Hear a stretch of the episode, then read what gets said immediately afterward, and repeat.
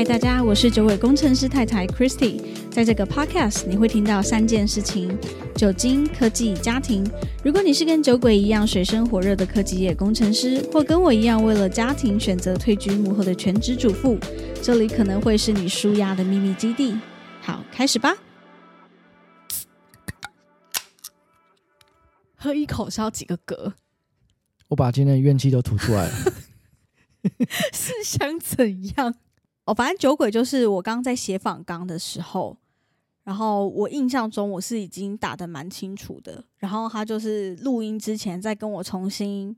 简单的 check 一下我们今天要聊的东西是什么，然后就念出来，而且他念的那个语速之慢哦，就是他已经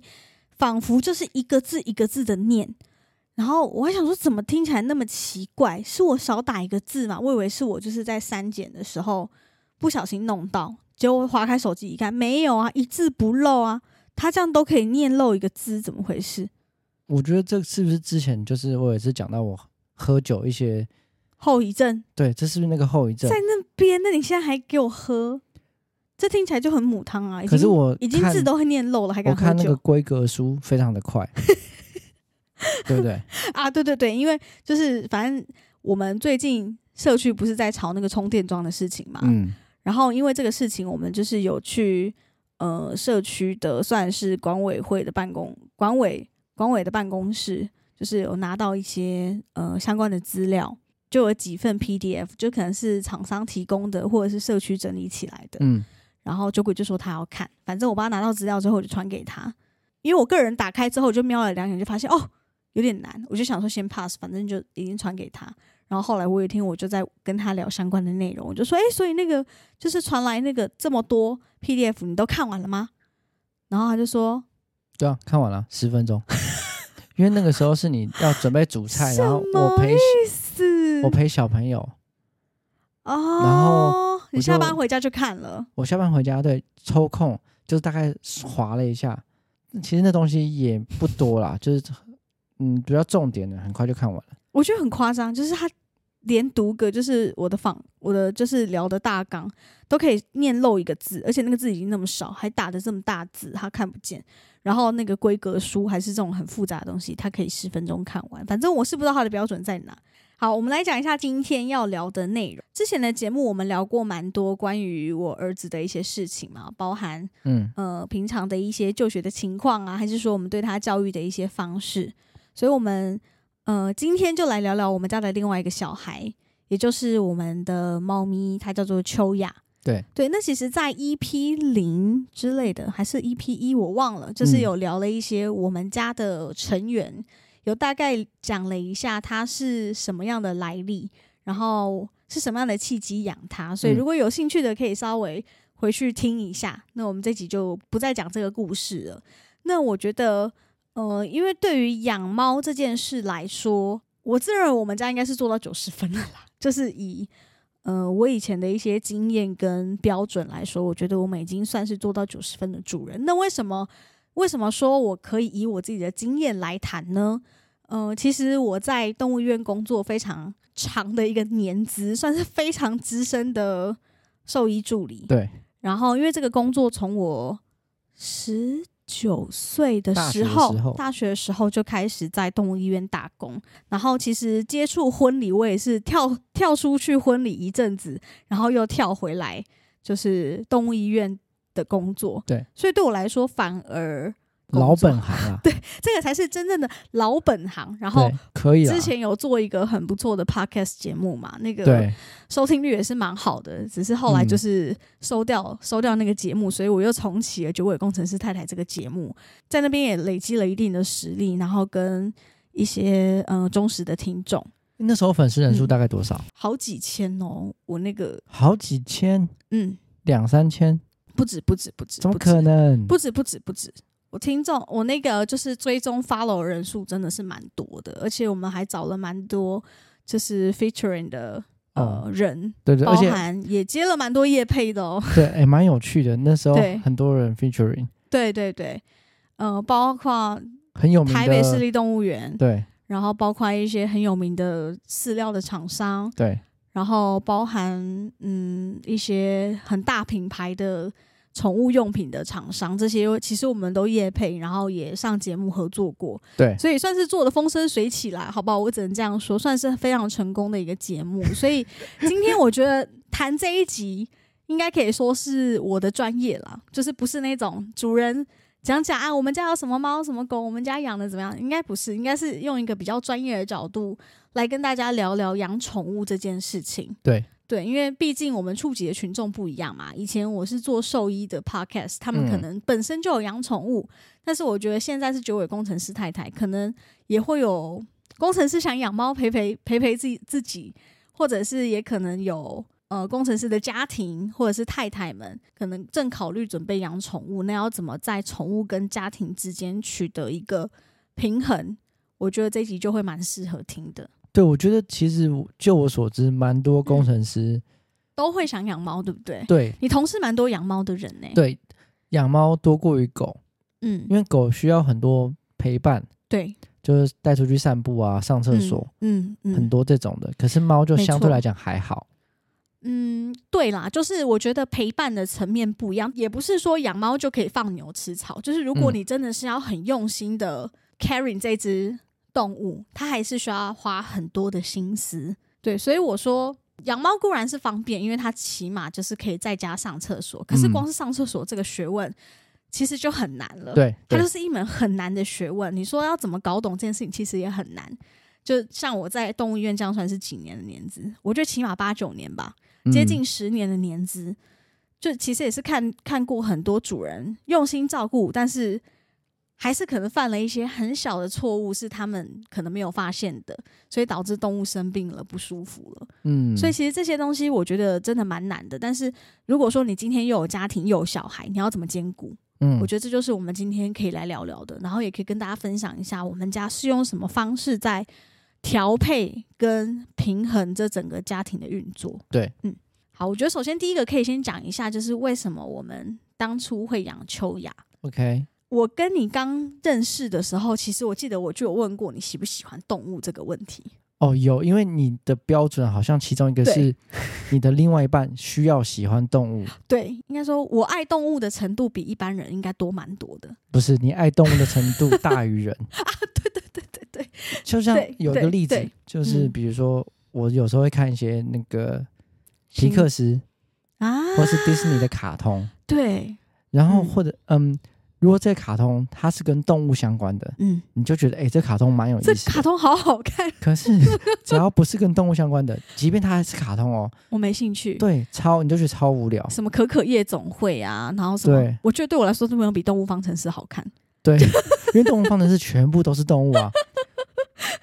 对，而且这是我们前两天才发现的。没有，其实我很早就发现哦。我不知道这件事、欸，是你你一直没有告诉我这件事，所以我没有突破这个盲点过。因为我常常都觉得说这个，因为酒鬼很爱看一些动画类的电影，嗯，就不管是宫崎骏啊还是什么，但是我发现我常常对他喜欢的没兴趣，然后我只对特定的有兴趣，然后会叫我儿子一起看到，可能我就喜欢什么 Fighting Dory 啊，然后然后喜欢喜欢动物方程式这类的电影。嗯，后来哦，原来是这样，因为他们都是动物当主角。对对，然后我自己也有发现，我对动物的同情心跟同理心比对人类还高非常多，没错啊，对 就是那个共情的反应是多很多的，所以就是 好惨哦，所以我是人。我记得那时候我是讲说，如果要养的话，嗯我可能会想养猫。我有问说，那为什么你没有养？然后你说，因为你觉得自己可能没有准备好。对啊，因为那时候我嗯根本没有任何相关的知识啊。嗯嗯。那如果我嗯，养一个就是宠物，它就是一个生命，对，如果我照顾不好的话，有什么闪失，嗯，我就觉得这样不好。所以当我这样是一个不负责任的行为。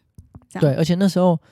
嗯，我觉得该在事业上面放更多的心力，嗯，所以我想说，先把比如说事业比较好，嗯，那我之后有比较多的时间可以再来陪。假设我真的养猫的话，嗯来陪伴它。，嗯嗯所，以那个时候就还没真的下定决心对要养一只宠物。对，但是就是呃，对我个人来说，养宠物当然是不难，因为毕竟在医院工作这么长的一段时间，就是对于它的呃基本照顾啊，或者是对它的一些医疗上面的尝试这些，我是很有把握的。我我自己没有养宠物，唯一的问题就是在于，我觉得我经济能力不够好，不够嗯负担起养一只宠物的花费。对啊，这个东西可大可小。你对就你在那个动物医院的观察，嗯，就是有的有的普遍的人会觉得养宠物不就每个月饲固料钱啊定的饲？料钱，对然后猫砂的钱，嗯打个预防针，嗯不就这样吗？对，哦，我还有帮他买保险，所以应该这样就 OK 了。遇到问题，起码我有保险。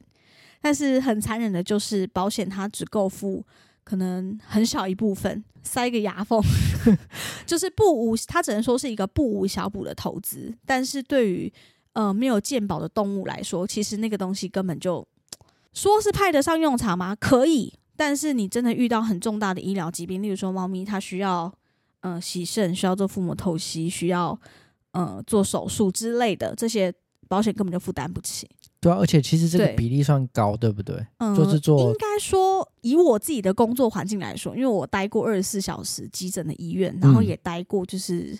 呃，猫咪肾脏专科的医院，其实你会发现说，哎、这样子的猫咪或这样子的动物蛮多的，然后大概有八成以上的饲主他是没有做好准备的，他来了之后吓到，他知道他嗯很严重，他会死，他得做这件事情，但是他没有想到这个花费这么可怕，所以几乎没有说真的我百分之百什么都做好准备的主人，我觉得那个真的微乎其微，每天在医院这样接触，我觉得应该是台湾的健保把就是医疗这件事情宠坏掉，没错，没错，就即便人生了很严重的病，嗯但他其他出院之后，他付的钱其实还蛮少的。不多，除非说真的很严重，需要，例如说化疗，自你需要打一些标靶药、自费药，那当然是很高昂的医疗费用。但是基本上，我觉得如果说你没有在养宠物前做好功课准，他没有想到医疗费真的这么贵哦，对排一张 X 光可能是一千块，哦，七百到一千，一一张是一个角度嘛，对不对？我对，一个角就一张啊，一张。但是，例如说你以胸腔来说好了，猫咪咳嗽、肺炎、打喷嚏，你以胸腔来说好了，你要真的是照到面面俱到，每一面你都要知道它有没有什么异常，你要拍三个角度，对对对，正仰躺嘛，左侧、右侧各一张，这样就三千块。嗯。你能想象三千块就这样没了吗？而且这只是其中一个环节，是啊，你还要拿药，可能还要抽血，巴拉巴拉巴拉巴拉。就是我觉得很多主人是没有料想到，哇，这么贵，甚至你挂号费两百块都有人抱怨，为什么要挂号费？嗯，反正又回到说，当初为什么养秋雅，就是因为好，我自己认为我会想养宠物陪伴，但是我知道我自己的经济能力是不够负担的。然后酒鬼觉得我或许哎，以我经济能力可能可以养哦，可是我没有把握照顾好它，所以我就发现说，哦，就是我们补足各自没有的东西。哦，所以是当初本来还嗯不打算跟我交往，然后问了这件事情，就想，呃，是没有那时候我们已经。那时候我们已经住一起，但是我记得我们交往前就有聊过，刚好秋雅又出现了，这只哦猫出现了，我就觉得这会不会是一个还不错的机会？而且它又是一只超级狗的猫，对，那是因为那个时候对 你的朋友他讲是这样，对对，对，因为因因为我就是狗派嘛，然后秋雅就是个性非常像狗狗的一只猫，嗯，所以我就觉得嗯好，所以就是因为这样子，我们两个就决定养了它。是养了它之后，我们曾经发生过一次非常激烈的争吵。然后这个争吵的内容，我记得是，呃，可能那因为那时候我在动物医院工作嘛，嗯，然后工作的时候就是可能遇到一些烂主人啊什么的，就是你知道，就是动物可能生病来就医了，就医之后他就丢下一句说：“哎、我真的是没办法，可不可以安乐死？”什么哦之类的，就是遇到一个烂主人，那当然，身为医疗人员，我们还是会觉得很难过嘛，因为我们会投入在这个工作里面，一定是自己本身很喜欢动物，嗯，然后遇到这种束手无策的事情，你说你要花钱帮他吗？其实也不行，你就只是让这个很恶性的循环一直下去而已。他下次一样会再养宠物，他下次宠物生病的时候，他一样会去烦那间医院说，上次那间医院都免费帮我出钱，你们开医院当兽医不就是爱动物吗？为什么不愿意帮忙，要看着它死之类的？是啊，对，坦白说就是这样。所以那时候就是因为遇到上班遇到这种鸟事，心情就很烂嘛。所以我就在家问酒鬼说：“诶，如果今天秋雅真的需要洗肾，或者是她需要遇到一个很重大的医疗，需要花费蛮多的，你愿意付出多少在她身上嗯，我记得当时我直接就讲了一个数字，我记得是三十吧，好像是三十万，？”对，你就说我觉得三十万差不多吧。可是我有前提，我的前提是因为你那时候在怀孕，哦。然后那时候 怀孕又可能没有即将失去那个工作，因为你后期就是变得比较不舒服，嗯，需要长时间躺在床上，对对，所以那是比如说它不会影响我们整个家的运作，而且我也不认为三十对我当时来讲啊，我也不认为三十万是一个蛮小的数字，你不认为每个人都可以拿出这个金额？这个金额对一般人来说就已经是很夸张的金额了，对不对？对我是这样想的，可是就是因为就是三十，然后就来大吵一架，他是比较用理智的方式告诉我，但是当时我是完全没办法接受，我就觉得说。怎么会是秋雅？她生病了，然后你就用一个数字要决定她的生死吗？他就说，不然你觉得是要怎样？嗯，我就说我要倾家荡产救他。小鬼就傻眼，小鬼就跟我说：“那我真的做不到，我没办法。对啊，” 好，反正中间的争论过程我已经有点忘记内容是什么，嗯但是我们最后是有厘清这件事。厘清这件事的原因是因为，呃，对我而言的倾家荡产，他还是有理智的。然后你不知道这件事，我的有理智是指说，因为我自己清楚明白医疗它是有极限的。嗯，例如说，他今天需要做这个治疗，他成功的几率可能有多少？可是做这个治疗前，我们要考虑很多个面向，可能他的年纪，可能他的呃身体的状况，治疗成功的机会有几成，这些都要考虑进去。所以我的意思是说，在我们许可而且理智的范围内，我会竭尽所能，倾家荡产的救他。对，那但是我当时这样讲，你以为我是失去理智的要救他？哦，所以还是无上限嘛，还是无上限，但是哦它是在理智判断的情况下。当然，你说这个上限，当然也有可能会参考到主人的经济能力。例，如说，你会有很花钱的方式，但是救治的几率微乎其微；嗯，也会有比较不花钱的方式，但是那个几率可能更低。但是这可以考虑到我主人的生活品质、跟经济情况、跟陪伴他的时间。对，所以这个东西是必须经过很多面向的考量。嗯，我们今天会特别把这个事情拿出来分享，就是因为以前在医院工作的时候，其实这个场景是几乎每周会发生个可能两三次，哦，那很高，其实频率蛮高的。嗯那发生的原因不外乎就是病来的太突然，费用又很高。嗯可能男主人跟女主人，或者是爸爸妈妈什么之类，不管，反正就是他的家属们，每个人对于救宠物的想法截然不同。可能比较亲近照顾它的人会说：“不行啊，我们要救它，想办法筹钱啊，我跟我朋友借啊什么的。”爸爸妈妈可能会说：“我是不是就叫你当初不要养什么的？你自己就养得活你自己吗？还要花这个钱养？”有时候场面就搞得很难看。然后我在柜台可能也听得压力很大，然后医生也觉得压力很大，就为了医疗的观念或者是对于花费的考量，大家都完全不一样，吵成一团。嗯对，所以说就是为什么我会提前问酒鬼这个问题，就是因为这个场景实在是太常发生。我也觉得我们以后总有一天会遇到这个情况，所以让我觉得说，在养宠物之前，其实嗯，最好是清楚了解一下自己家里的人或家庭成员，或者是能影响到这个宠物的任何对象，就是我觉得都得先了解过大家对于这个可能医疗的极限啊，或者是对于生命的一个价值跟认知，我觉得这个都应该先大概了解过。嗯说到就是宠物的定义好了，就很多人会定义说，呃，宠物是我的家人，或者是宠物就是一个我陪伴的对象，它是我的朋友之类的。这个东西到底有多少人能够真的做到？起码在这个宠物宠物活着的有生之年，真的能做到？我觉得其实蛮困难的，因为尤其是有了小孩之后，我觉得很多真的都会因为小孩的诞生，然后影响了本来的运作模式啊，对，会因为小孩影响了很多。例如说，嗯，我就遇过客人有一天来，他就说，嗯，你们可以协助帮忙我送养这只猫吗？我就说，哦，为什么？他说，嗯，因为觉得宠物跟小孩合不来，小孩刚出生，然后呃，猫咪很明显的因为小孩出生之后，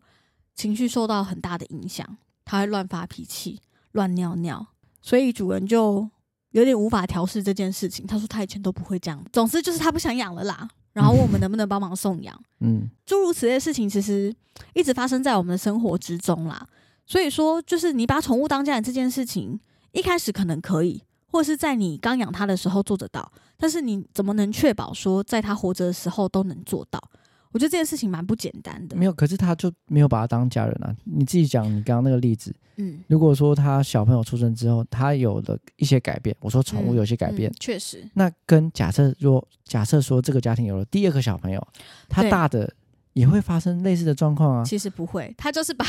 去偷家小朋友啊，去什么之类。我的意思是说，其实都一样，都一样啊，他是类似的事情，只是说他就没有把他当成家人。他没有把它当成一个人呐、他觉得就是他是被排在小孩之后，猫怎么会比那个小孩还重要？对啊对吧？对吧是？啊，对，所以说就是来讲一下我们家的运作好了。其实，在侦探出生之前，我们就有聊过这个事情嘛。总是觉得就是我很怕小孩出生之后，秋雅觉得自己被冷落，他觉得不公平之类的。所以就是在出生之后，其实我们家的做法就是，嗯、当然我觉得新生儿的那个阶段哦，真的难免会有点忽略掉他。我觉得难免，因为嗯，真的太忙，自己都睡不饱了，然后呃，小孩四个小时就要喝一次奶，你说你要真的花像以前花这么多完全的时间陪他玩、陪他吃饭、陪他玩逗猫棒，我觉得那个是呃频率一定没有办法做到像本来一模一样百分之百。但是我们家的做法是，呃，起码小孩有睡觉的时间，我们有稍微坐着看电视、划手机的时间，但我们的这些时间就是用来陪秋雅。嗯，对，我会说，哎、侦探睡了，爸爸你去抱他一下，或者是下班回家，就是他会很在意爸爸有没有去抱他这件事情，就很明显他会自己在那边生闷气，嗯，然后我就会发现，我就说你是不是下班回来还没有抱他，然后可能酒鬼就会说，哦。我真的是吼，就是家家庭负担很大，就上班一整天，回家要照顾，先照顾小的弟弟，然后弟弟好不容易睡着，然后还有一个大的女儿，就是在等着他，然后不去抱他还会生气这样子。嗯，对，所以就是呃，基本上小孩睡着的时间就是我们陪猫的时间，一直到睡觉前都是我们一起的时间。对，秋雅在侦探出生之后，他还是有一个适应期。他一开始其实我觉得就是心情感觉明显变差了，食欲也变得比较不好。但是我自己觉得，因为我对动物的观察力蛮好的，所以我可以很及时的发现这些问题。然后我会跟酒鬼讨论说要怎么去调整这件事。哦，放学下下班回家之后，诶，不然你就先去抱抱他好了，因为他其实都会坐在门口等你。你不要进来就先叫侦探跟侦探打招呼，你不要略过他对，之类的。就目前为止来说，好了，我觉得我的猫算是蛮聪明，它已经知道说弟弟去睡着后的时间就是它的了。所以其实我们在陪侦探玩的时候，他会回房间自己睡觉，然后玩玩猫抓板之类的，他不会在那边生气或者是有任何生理上的不满的表现，乱尿尿什么，基本上是没有过啦。他还蛮乖的，反正侦探一进去睡觉，他就会主动跑出来。开始撒娇啊，然后一直撞酒鬼的手啊，然后